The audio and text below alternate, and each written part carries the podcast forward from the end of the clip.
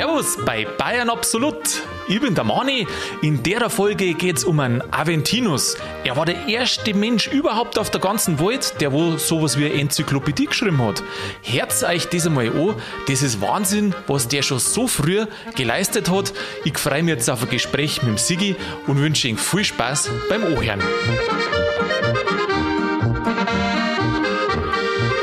Jetzt bin ich aber gespannt, Sigi, habe ich der? Grüß dich, Manni, ich freue mich halt so auf die Folge, das kannst du dir gar nicht vorstellen. Ja, ich freue mich auch wie Sau, weil es ein total besonderer Mensch ist. Aber ich habe mir jetzt gedacht, das frage ich dir mal gleich.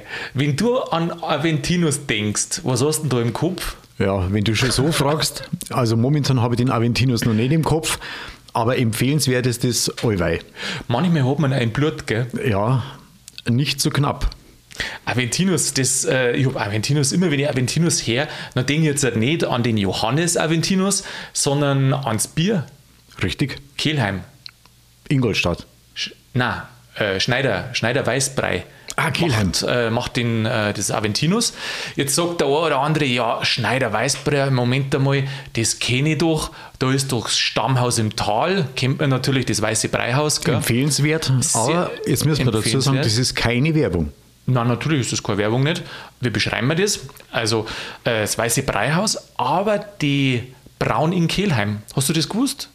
Ähm, ich habe es nicht mehr am, so auf dem Schirm gehabt, aber jetzt, was du sagst, fällt es mir wieder ein. Die Braun in der Nähe von, oder die Braun in Kehlheim und die Braun deswegen in Kehlheim, weil im, die haben früher in Minger braut, aber im Zweiten Weltkrieg ist dann das alles zerstört worden und dann haben sie es nach dem Zweiten Weltkrieg in Kehlheim begonnen, also braut wird in Kehlheim und Kehlheim, jetzt fragst du natürlich, warum Kehlheim und Aventinus? Weil da ist er in die Schule gegangen. Da ist er in die Schule gegangen, und da ist er ähm, aufgewachsen. Aventinus ist nämlich ein anderer Name für Abensberger. Also er ist in der Nähe von Kelheim, das ist Abensberg, genau ist er geboren. Und er hat ja dann später studiert und alles, darauf kommen wir schon noch. Und die Humanisten, die studierten, die haben sich alle einen lateinischen Namen geben müssen zu der Zeit. Und dann ist eben aus ihm der Aventinus geworden, also der, der aus Abensberg ist. Richtig, und heute stopfen wir mal wieder eine Bildungslücke. Eine Bildungslücke? Ja, aber in der Schule kommt der nicht vor. Furchtbar. Furchtbar. Dabei also, hat er so viel gemacht, auch für die Bildung. Also jeder Lehrer müsste eigentlich das zum Pflichtprogramm ja, erheben. Du, wenn du jetzt Pi fragst, absolut. Absolut. Absolut. Also, wenn du in Bayern an Unterricht denkst und Kultus, dann müsste eigentlich der Aventinus als erster stehen. Pflichtprogramm, absolut. Der, der Seit 500 Jahren. Der hat nämlich, der hat nämlich angefangen und hat selber sich Sachen beibracht, verschiedene Studien und hat dann die ersten Lehrwerke geschrieben. Äh, das ist eigentlich, das ist eigentlich der Beginn von Schule. Der war auch vom, äh, vom Studieren her war der früh unterwegs, gell? Der war früh unterwegs. Ja, ja. Weil du sagst 500 Jahre. Äh, der Form halber, gell? dass der Zuhörer weiß, wo wir sind. 1477 ist er geboren und gestorben ist er 57 Jahre später. Das war ungefähr die Zeit, wo dann äh, die Reformation losgegangen ist, 1517. Mit Luther ist dann da gekommen und äh, genau in dieser Zeit ist er aufgewachsen. Ähm, interessant zu wissen ist ja, der hat sich ja mit, mit Luther auch zusammen da. Ja, du musst jetzt, da musst da jetzt da ganz genau sein, wenn du sagst zusammen da. Ja, der hat sich das einmal angehört, was der Luther da zum Verzeihen gehabt hat. Der war aber nicht mit allem so einverstanden, obwohl er seine eigene Meinung vertreten hat, die auch nicht so konform äh, war mit der katholischen Kirche. Und das kannst du vielleicht später noch erzählen. Aber was halt auffällt, dass eigentlich immer nur der, der Luther genannt wird für diese ganze Bildung, für die Reformen und so weiter und so fort. Ja. Und vom mhm. Aventinus hörst du eigentlich nichts. Weißt du warum? Warum? Weil der wahrscheinlich aus Niederbayern gekommen ist.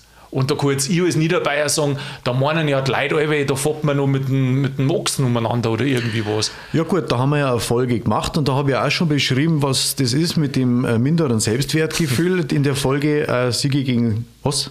Sigi Superman gegen, äh, äh, gegen Niederbayern. Gegen Niederbayern, genau, richtig. Und da ist das schon vorgekommen. Aber wurscht, das, wir wollen ja halt nicht granteln oder, oder frotzeln oder so, sondern halt eine Bildungslücke stopfen. Also ich sage auf alle Fälle, dass mein Selbstbewusstsein durch den Aventinus erhöht wird. Auf jeden ja. Fall.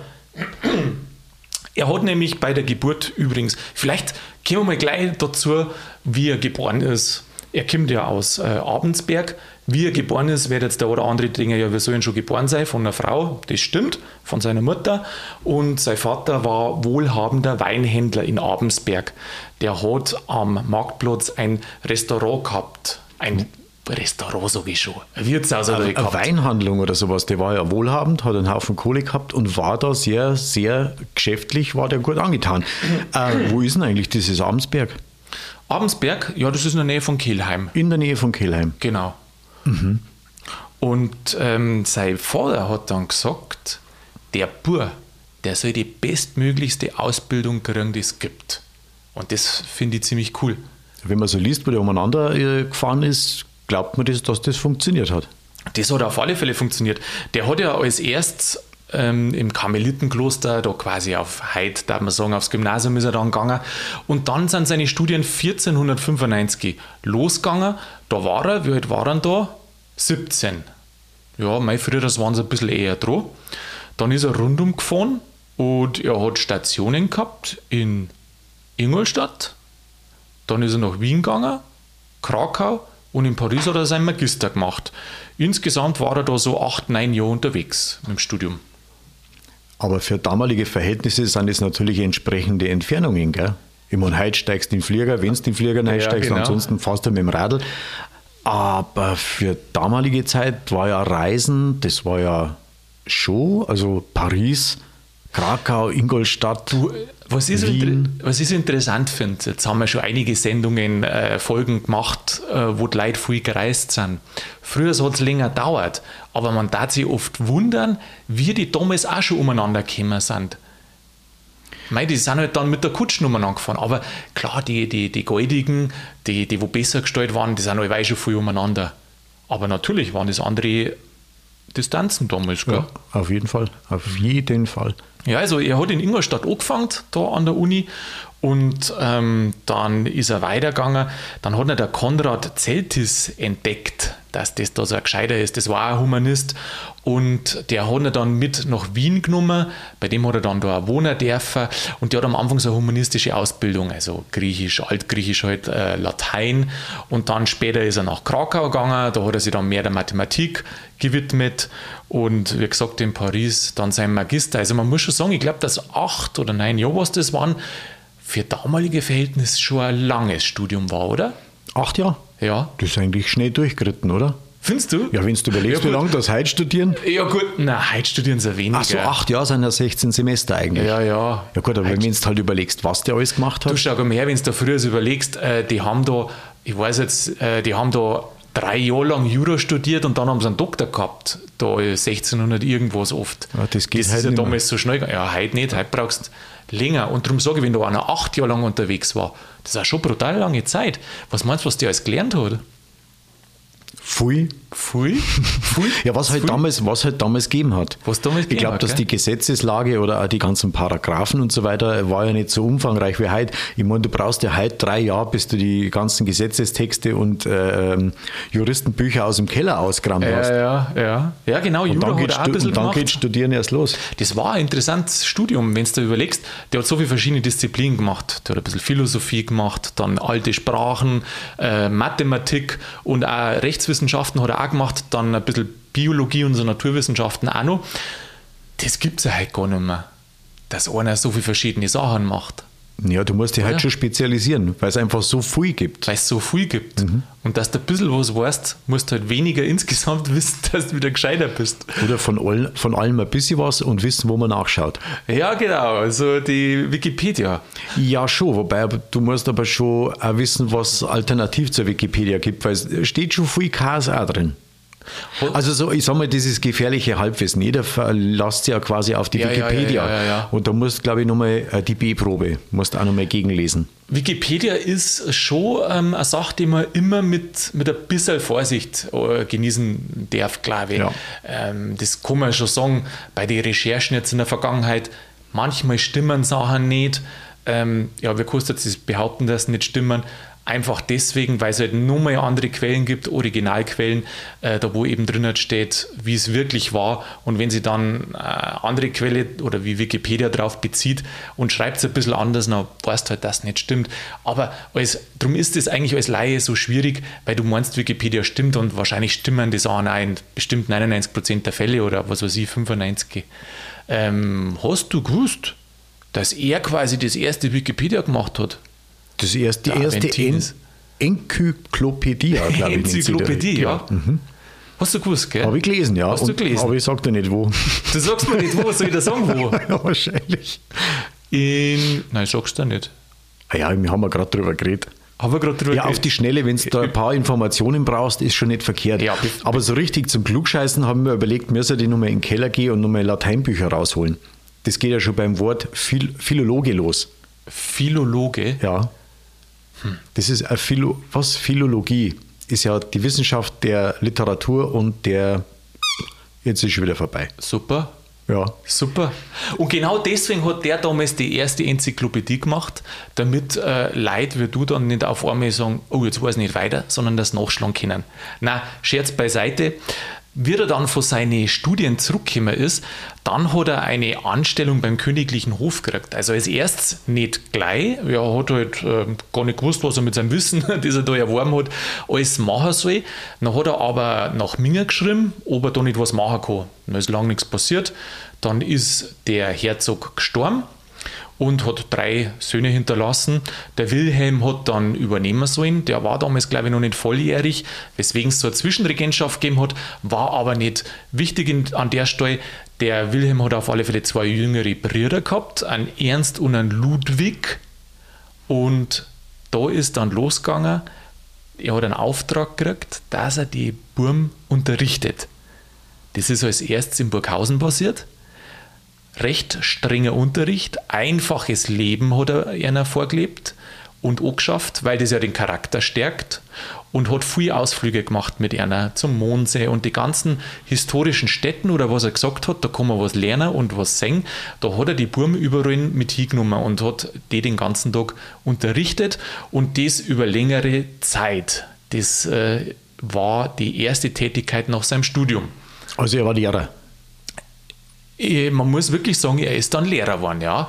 Wie ist denn das eigentlich mit dem, mit dem, mit dem, strengen, äh, mit dem strengen Unterricht oder mit dem, wie sage ich, einfachen Leben? Weil wenn, wenn man so überlegt, so das, Leben, das, ja, das Leben auf der Burg, ich meine, da sind halt Steine drumherum, aber nichts mit Fußboden, Heizung und Internet.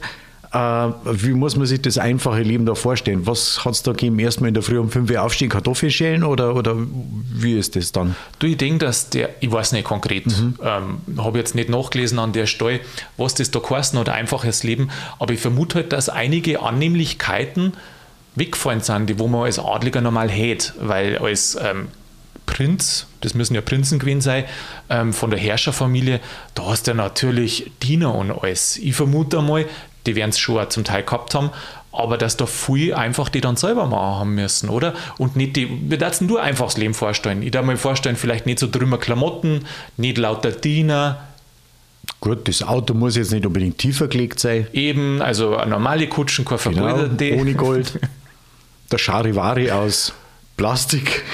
Ja, Plastik. Oder aus, ja. aus Stroh. Der ist ja normal aus Silber.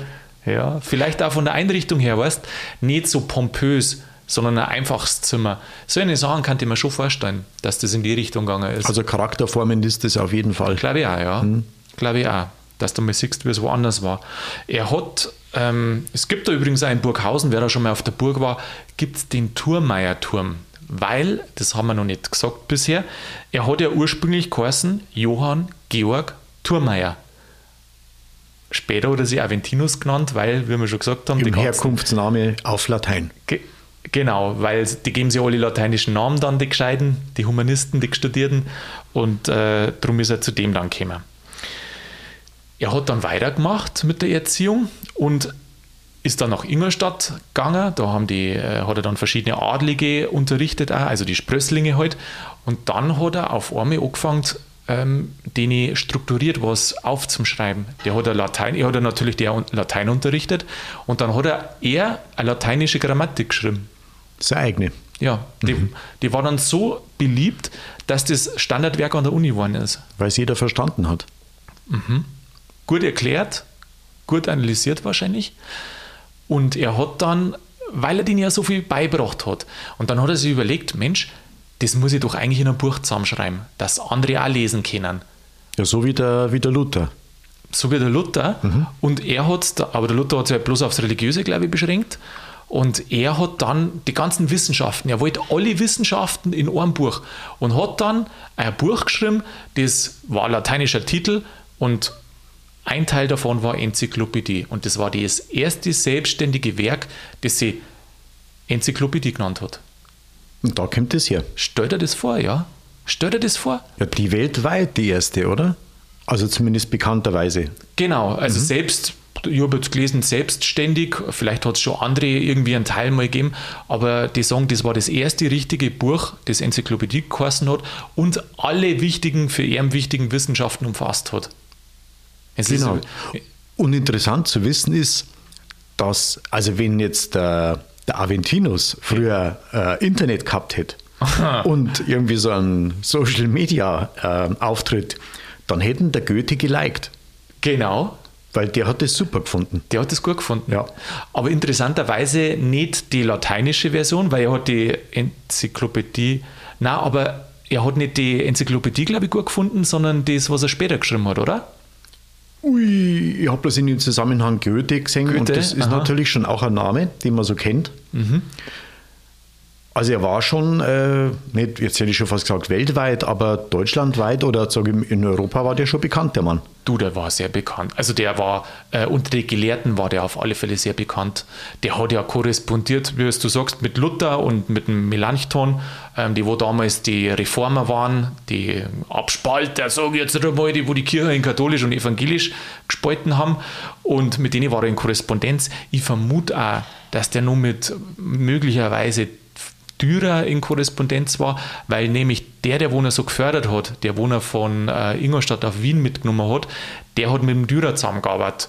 Und äh, ich vermute, dass sie der irgendwo kennt haben oder irgendwo korrespondiert haben. Der war schon in diesen gelehrten Kreisen drin, dann haben wir den alle geschrieben. Und äh, das hat er mir auch zum Schluss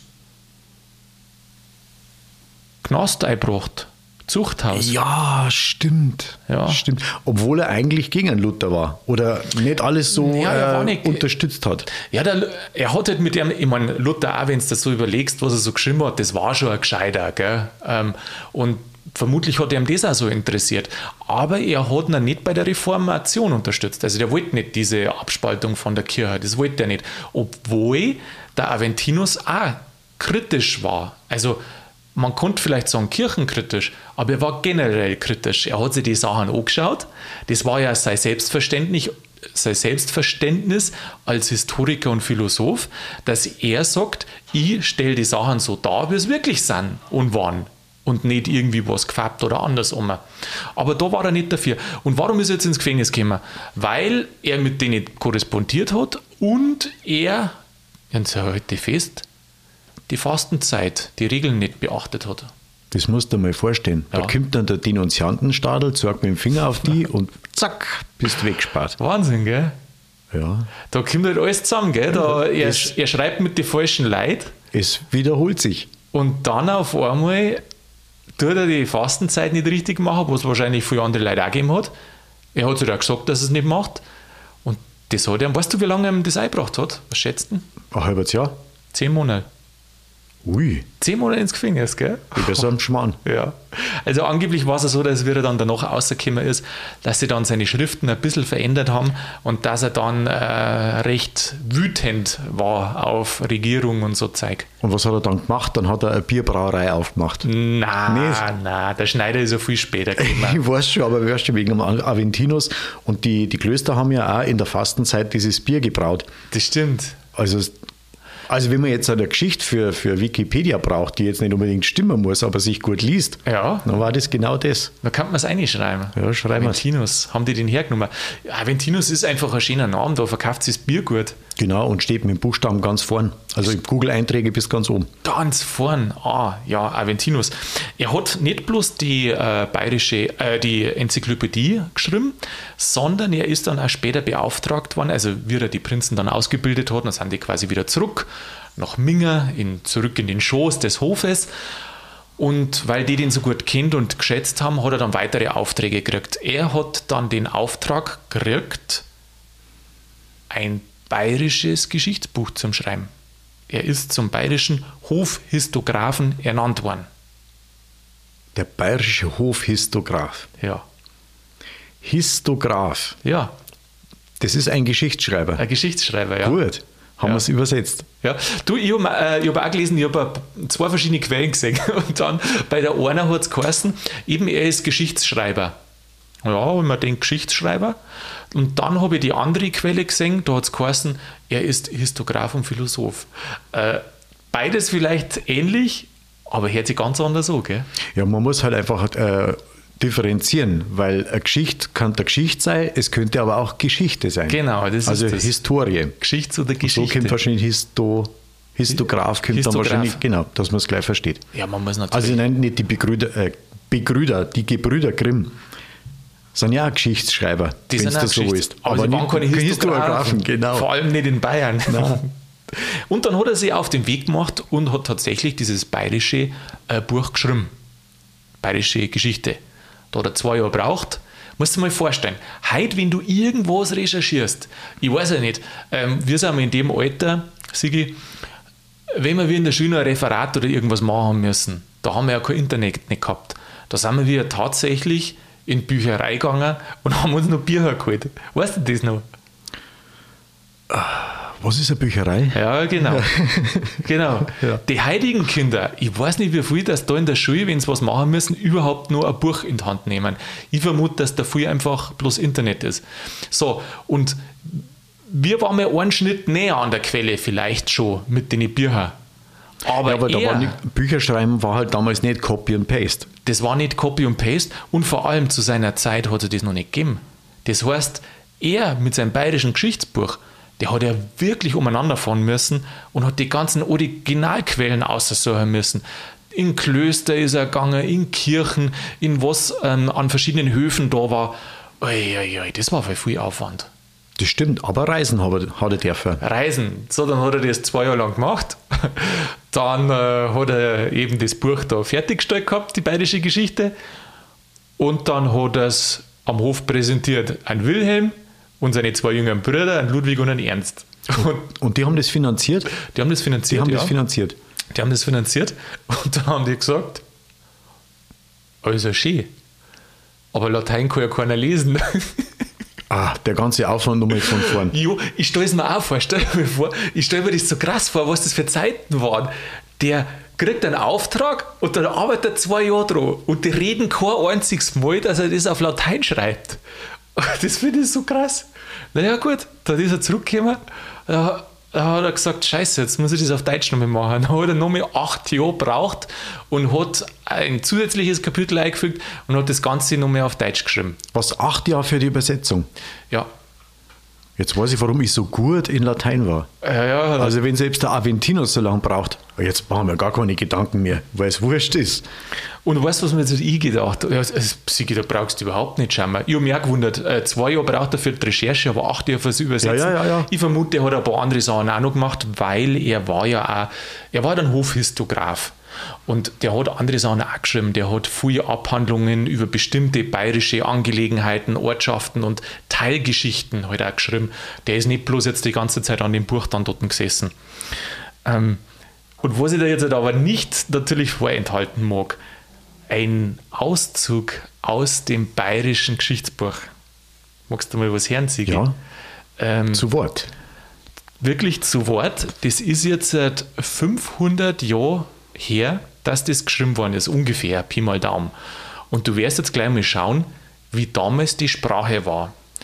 Ich zitiere: Das Drittpüch, der bayerischen Chroniken getäuscht zu Regensburg nach Christi Geburt, als man zählet 1500 und im 31. Jahr durch Johannes Aventinum muss bewelch meiner gnädigen Herren, der Fürsten in Bayern etc.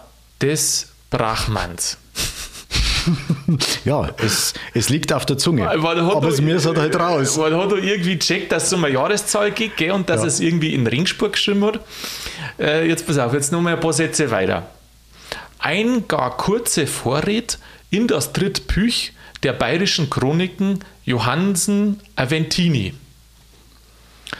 Oben in dem ersten Büch dieses Werks habe ich auf das kürzt beschrieben des alten löblichen Haus der Bayern herkommen, Bräuch, Land und Leut, daneben auch in der Gemein anzeigt, was die Deutschen allenthalben in der Welt vor Christi Geburt treffenlichst gehandelt haben. Hast du gerade drei Aventinos gehabt? Wahnsinn, gell? Ist ja Wahnsinn. Das ist als ob man, also grammatisch vollkommen falsch für heilige Begriffe, gell? Und vor allem äh, kein zusammenhängender Satz, sondern nur zusammenhängende Einzelworte. Ja, also so staccato-mäßig mhm. ein bisschen. Ich glaube, wenn man das übt, dann klingt das dann auch gut. Ich glaube schon auch, wahrscheinlich. Ich meine, ich habe jetzt das ein bisschen ja, einfach gelesen, ohne Farbe. Aber ich kann mir vorstellen, wenn man da so ein bisschen einen Schwung einbringt, dass das dann sich ganz gut erhört auf die Mittelalterfeste, weißt du, Kaltenberg oder so, äh, mhm. werden solche Sachen einmal vorgetragen. Mhm. Und das klingt natürlich dann schon wesentlich flüssiger und Na authentischer. Klar. Da fühlst du dich gleich voll zurückversetzt. Aha. Ich meine, in dem Fall hast du halt, mei, was weiß ich, da hast du bloß das Gefühl, du hast halt A4 80 Gramm Pergament vor dir liegen. Äh, ich habe es jetzt nicht weitergelesen, ähm, das war jetzt noch gar nicht das Schlimme, es darf noch weitergehen, aber dann geht es gleich um Krieg und wo der eine einen anderen umbringt und lauter so Geschichten. Das braucht man nicht lesen, da braucht man bloß Nachrichten aufmachen bei uns. Ist genau dasselbe. Eigentlich stimmt.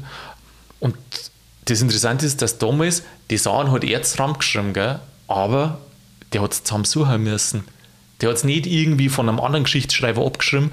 Das ist schon eine wahnsinnige Leistung. Das ist meine Recherche vom Allerfeinsten. Finde ich ja. krass. Also wirklich, wirklich, wirklich, wirklich gut. Und im Zuge dieser Recherchen hat er dann auch einen Titel gekriegt, einen inoffiziellen. Also heute gibt mir den Titel nicht früher aus. Und zwar Vater der bayerischen Topographie. Kartenmalerei. Er hat die erste Karten gemalt von Bayern. Er war der erste Mensch, der Karten von Bayern angefertigt hat. Findet man das im Internet? Hab, oder im Museum oder irgendwo Nationalmuseum? Ja, man, man findet es, äh, es ist in Burghausen, glaube ich, ist es irgendwo ähm, ein zum Singen und ich vermute, dass man es im Internet dann auch sieht. Also ich habe es wo gesehen, ja. Mhm. Denke ich mal, ich finde mal, das war einfach ein Holzschnitt. Also das, aber die Flüsse und alles hat er alles schon eingetragen. Auch die Ortschaften hat er ganz, fürs Erste ganz gut gemacht eigentlich. Ich meine, die hat er da noch keine Vermessung und nichts so richtig gehabt. Wenn das wollte ich gerade fragen, ob er da selber vermessen hat und geschaut und gezirkelt und ja. Vielleicht hat er ein bisschen was gemacht, das weiß ich nicht. Weil er sich nämlich auch in dieser Enzyklopädie, was er da äh, verfasst hat, hat er sich unter anderem auch mit Optik verfasst, äh, befasst.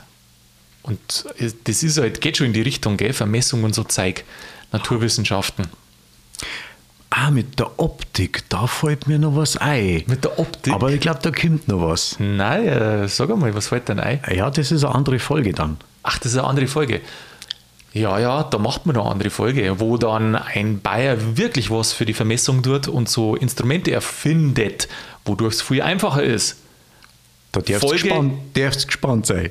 Ver, ja, genau, da darfst du gespannt sein zu der Zeit auf alle Fälle hat er das noch nicht zur Verfügung gehabt und hat dann, ich weiß nicht, wie er es gemacht hat, aus der Beobachtung oder wie er außer dann die, die, die Verhältnisse, die Maßstäbe einigermaßen aufgeschrieben hat. Vermutlich hat er die Karten zeichnet mit Tageslängen und so Geschichten. Irgendwie sowas wäre er wahrscheinlich schon hergenommen haben. Ja. Aber trotzdem eine großartige Leistung für die damalige Zeit. Ich, ich finde es der Wahnsinn, ja. Ich meine, weißt du, das Schwierige oder die richtige Arbeit, nein, das ist auch nicht so, kann man auch nicht sagen. Ich wollte jetzt ja gerade sagen, dass der, der wo anfängt mit der Arbeit, das ist oft die wirkliche Arbeit, aber das stimmt nicht. Ähm, auch die, die wo aufbauen, sind was. Aber er war so ein ursprünglicher, der wo es erst Mal angefangen hat mit der bayerischen Geschichte. Und viele andere bauen ja dann auch auf, auf den Schriften. Die sind ja dann später verlegt worden. Da hat der, ich glaube, König Max war es, oder? Oder war es der Ludwig oder Herzog? Ich, halt, na, das muss halt mir nicht fest, ich bin mir nicht mehr sicher. Auf alle Fälle seine gesammelten Werke sind dann rausgegeben worden von glaub, der Akademie der Bayerischen Wissenschaften. Ich glaube, das war Max der erste des Ludwig. Regenten. Max der erste, sagst du? Ich glaube, Max der 19, äh, 1821. Kann das sein? 1821, ja, das wird dann der Max der erste Josef ja. gewesen sein. Ja, ja. ja, das kann sein. Genau. Ja, du, Thurmeier hat er geheißen, Aventinus ist er geworden. Er hat ähm, ein paar Kinder dann auch gehabt, hat dann einmal geheiratet. Er ist zum Schluss von äh, Minger nach Ringsburg geritten. Ich glaube von Minger, nein, von Ingolstadt aus. Auf alle Fälle nach Ringsburg ist er geritten. Dann hat er sich, muss man vorstellen, ich meine, anscheinend war er doch nicht so, dass er mit der Kutschen gefahren ist. Er ist geritten, hat sich unterm Reiten eine Erkältung zugezogen und ist dann in Ringsburg gestorben mit 57 Jahren. Ja, das ist mir aufgefallen, der ist nicht so alt geworden. Ja, hat schon Leute gegeben, die wo älter geworden sind, gell? Also wenn ich da so nachdenke, ich kann mich an den nicht erinnern.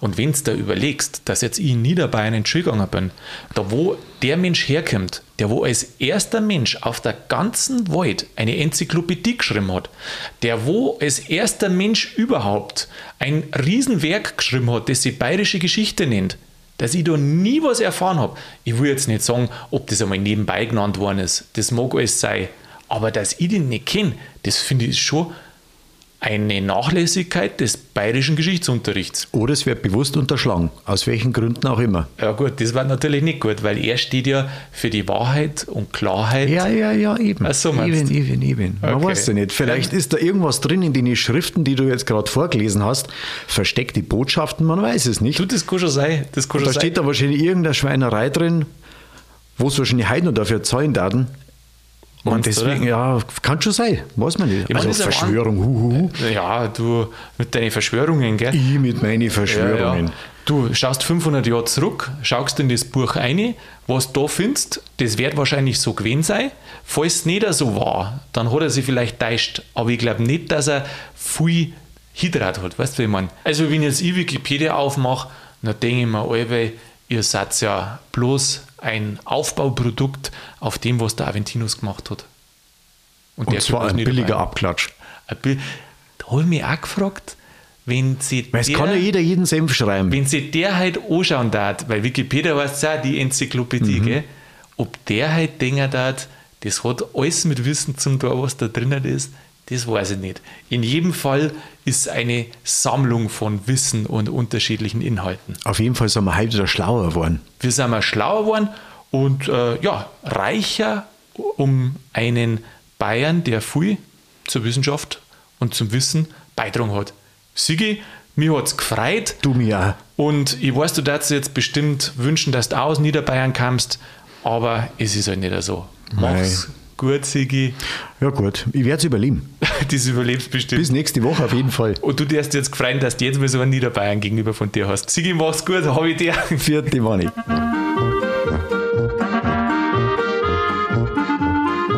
Das gefreut mich ja. Wahnsinn, was wir da für einen Bayern damals gehabt haben. Muss man sich vorstellen, der hat Lehrbücher in Musik geschrieben, für Rechnungswesen, für Latein. Und dann noch dazu die erste, weltweit die erste, das muss man sich vorstellen, Enzyklopädie. Das weiß ja heute kein Mensch mehr. Jeden Tag schauen wir in Wikipedia ein, aber dass der Ursprung in Bayern liegt, beim Johannes Aventinus, wer weiß denn das schon?